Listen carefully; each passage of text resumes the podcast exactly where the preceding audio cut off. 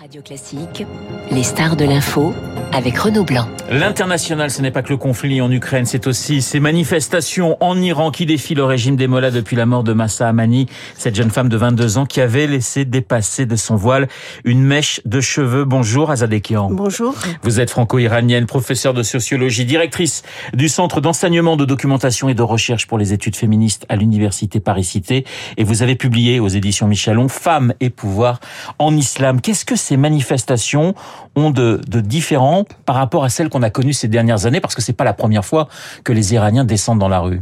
Tout à fait. Euh, la différence, c'est que cette fois-ci, ce sont les femmes qui dirigent ce mouvement, cette révolte pour leur liberté, et pas seulement leur propre liberté, mais également la démocratie euh, pour l'ensemble du pays. Et elles sont soutenues par les hommes. On va y revenir, mais c'est vrai que les manifestations précédentes étaient surtout des, des manifestations, j'allais dire, de presque de la fin, des manifestations économiques. Là, c'est quelque chose de très différent. Là, c'est quelque chose de très différent, c'est-à-dire que aux, aux, revendications d'ordre économique, social et politique se sont greffées des revendications propres aux droits des femmes. Et c'est la première fois que le slogan principal de la manifestation, c'est Femmes, vie, liberté. C'est, ça en dit long sur les revendications générale mais également particulière de ce mouvement. Alors Azadekian, le voile est obligatoire depuis la révolution islamique de 79.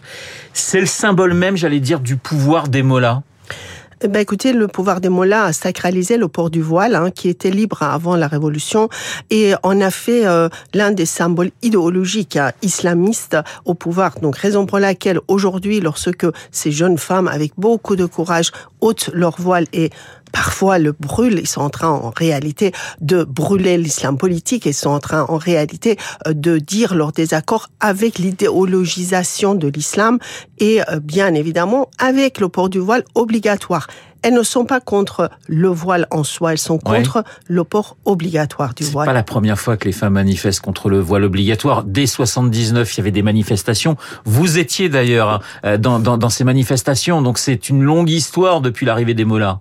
Absolument, c'est une longue histoire parce que euh, nous, nous euh, ne voulons pas euh, accepter euh, justement ce port obligatoire du voile, accompagné des régressions importantes imposées aux droits des femmes après la Révolution.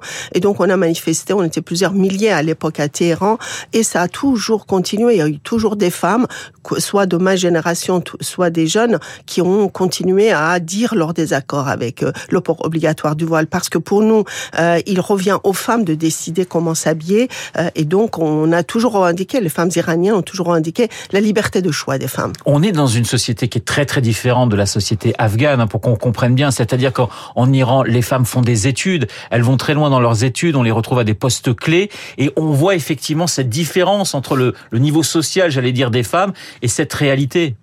Tout à fait. Écoutez, euh, euh, on a vécu des changements sociaux très importants aussi depuis la Révolution, comme vous l'avez dit. Euh, la population féminine a énormément évolué. Euh, la majorité des étudiants dans les universités de, iraniennes sont aujourd'hui des femmes, 3 millions de filles. Euh, le, le, chaque Iranienne n'a donc plus naissance qu'à 1,6 enfants, c'est-à-dire moins qu'en France. Tout ça, ce sont... Et, et puis, l'Iran est un pays vraiment très urbanisé, puisque 75% de la population est urbaine. Mais en face, vous avez un régime moyenâgeux, vous avez des institutions moyenâgeuses, et donc effectivement, c'est euh, ces différences, je veux dire, cet écart important entre une société qui euh, s'est modernisée dans sa grande majorité, qui aspire à la modernité, d'un côté, les institutions moyenâgeuses, bien évidemment qu'il fallait s'attendre à des tensions de plus en plus importantes. Et cette, euh, j'allais dire, ce symbole même de ces, euh, de ce pouvoir moyenâgeux, pour reprendre votre expression, c'est Ebrahim Raisi, le, le président de la République iranien. Alors c'est un ultra, ultra conservateur. C'est un ultra conservateur et depuis qu'il est arrivé au pouvoir, depuis juin 2021, d'ailleurs euh, les ultras dominent l'ensemble des pouvoirs législatifs, exécutifs et judiciaires et euh, on est face à la talibanisation du pouvoir iranien. Donc en cela, le pouvoir iranien s'est approché des talibans afghans alors que la société iranienne a pris davantage de distance avec euh, cette talibanisation du pouvoir comme on peut le voir aujourd'hui dans les manifestations. Question d'ailleurs. On, voit que la colère n'est pas exclusivement féminine, même si les femmes sont en, première ligne.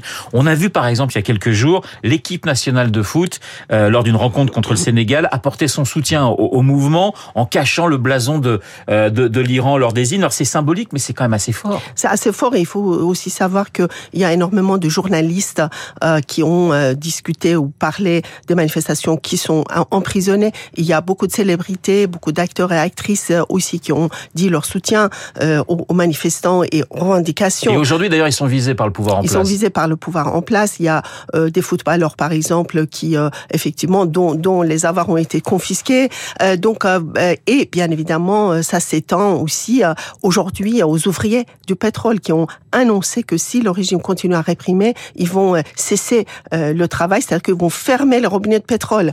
Et ça, c'est exactement ce qui s'est passé en 1979, et c'est ça qui a aussi contribué à la chute du régime du Shah. C'est vrai que on a peu de chiffres sur le sur ces manifestations, sur le nombre de blessés, sur le nombre de morts, mais on parle pratiquement aujourd'hui d'une d'une centaine de morts, de 700 à 800 blessés. On tire à balles réelles aujourd'hui. Hein. On tire à balles réelles sur les manifestants. On a les chiffres de 77 morts, dont 6 femmes euh, à travers le pays. Euh, et le reste, bien évidemment, les jeunes hommes hein, en, particulier, on a leur nom, on a leur lieu, lieu où ils ont été tués. Effectivement, le régime euh, effectivement a pris peur et euh, tire à balles réelles. Sauf qu'aujourd'hui, il y a de plus en plus de dissensions au sein même des forces de coercition. Pourquoi on est en train de jouer des euh, tuer pardon des jeunes qui manifestent dans la rue pour revendiquer le travail, pour revendiquer la, la, liberté et, et, donc est-ce que pour soutenir qui? Pour soutenir un régime corrompu.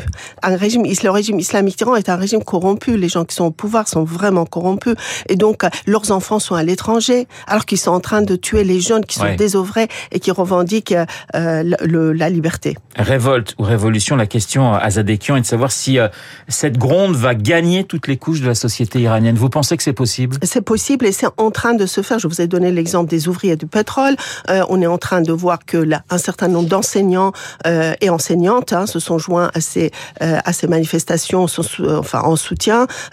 Bon, ça prend du temps. Hein. Un mouvement social ne se fait pas du jour au lendemain. Et, et, et, si justement on fait en sorte, grâce à la pression internationale et à la pression de l'opinion internationale, on fait en sorte que le régime réprime moins on ne réprime plus, à ce moment-là, on peut voir euh, le, le, mouvement s'étendre euh, à d'autres euh, groupes sociaux. Pression, ça veut dire quoi? Parce que évidemment, on a vu l'ONU dire condamner, la France condamner, mais mais mais la pression, ça, ça passe par quoi? Alors, concrètement? Concrètement, cette pression, bon, il faut, il suffit pas que la France fasse pression, il faut que l'Union européenne fasse pression, que l'ONU fasse pression, par exemple, à travers des négociations, à travers des condamnations, par exemple, des de, de toutes sortes pour demandant le respect des droits humains euh, en Iran, euh, même si on sait que c'est c'est pas chose facile, mais euh, c'est quand même un régime qui est qui existe dans un monde globalisé. C'est un régime qui a aussi besoin des autres, et donc de ce fait, si la pression monte,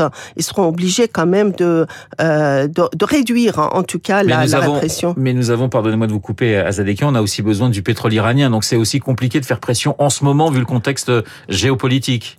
Mais écoutez, on a besoin de pétrole, mais qui achète le pétrole iranien? C'est surtout les Chinois euh, qui sont alliés des Iraniens. Euh, et euh, l'Iran justement est allé dans le camp des Russes et des Chinois. donc c'est pas le pétrole. Enfin, l'Europe n'a jamais acheté autant de pétrole à l'Iran. et aujourd'hui, bien évidemment, il faut savoir faire la part des choses. Soit on est pour le principe démocratique à travers le monde, et auquel cas, ben, on accepte d'avoir un peu plus froid hein, cet hiver, hein, plutôt que de donner des gages à ce régime moyenâgeux et répressif. Vous imaginez un scénario à la tunisienne, tout était parti finalement de, de l'immolation en 2011 hein, d'un, jeune épicier. Là, ça part de, de la mort d'une, d'une jeune femme qui avait juste euh, eu le tort de faire dépasser une mèche de ses cheveux. Vous imaginez quelque chose d'assez semblable dans les semaines, dans les mois qui viennent?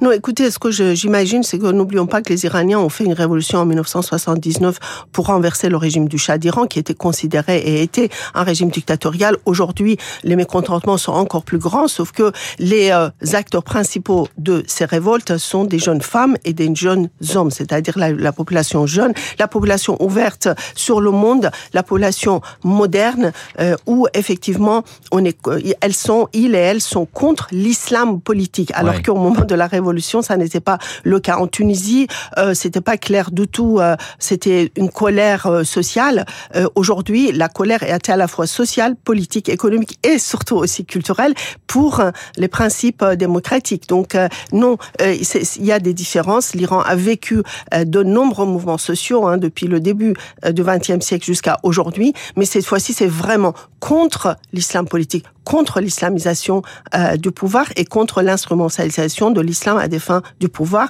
et pour la modernité. Vous espérez, vous rêvez d'un vrai changement en, en, Iran, vous qui avez dû quitter le, le, le pays il y, a, il y a plusieurs années? Écoutez, j'espère et je suis quand même, malgré le pessimisme d'aujourd'hui, parce qu'ils sont en train de tuer les jeunes dans la rue et les jeunes femmes, euh, je suis euh, quand même optimiste pour l'avenir de l'Iran pour des raisons que je viens oui. d'expliquer. Merci beaucoup Azadekian d'avoir été ce matin l'invité de Radio Merci Classique. Je rappelle votre livre aux éditions Michalon, Femmes et pouvoir en islam. Je vous souhaite une excellente journée. Il est 8h26 dans un instant. Nous allons retrouver eh bien Charles Bonner pour l'essentiel de l'actualité.